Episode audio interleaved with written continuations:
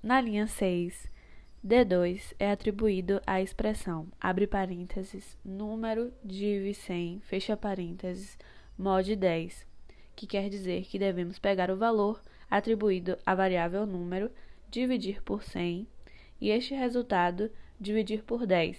O resto dessa divisão deveremos atribuir a D2.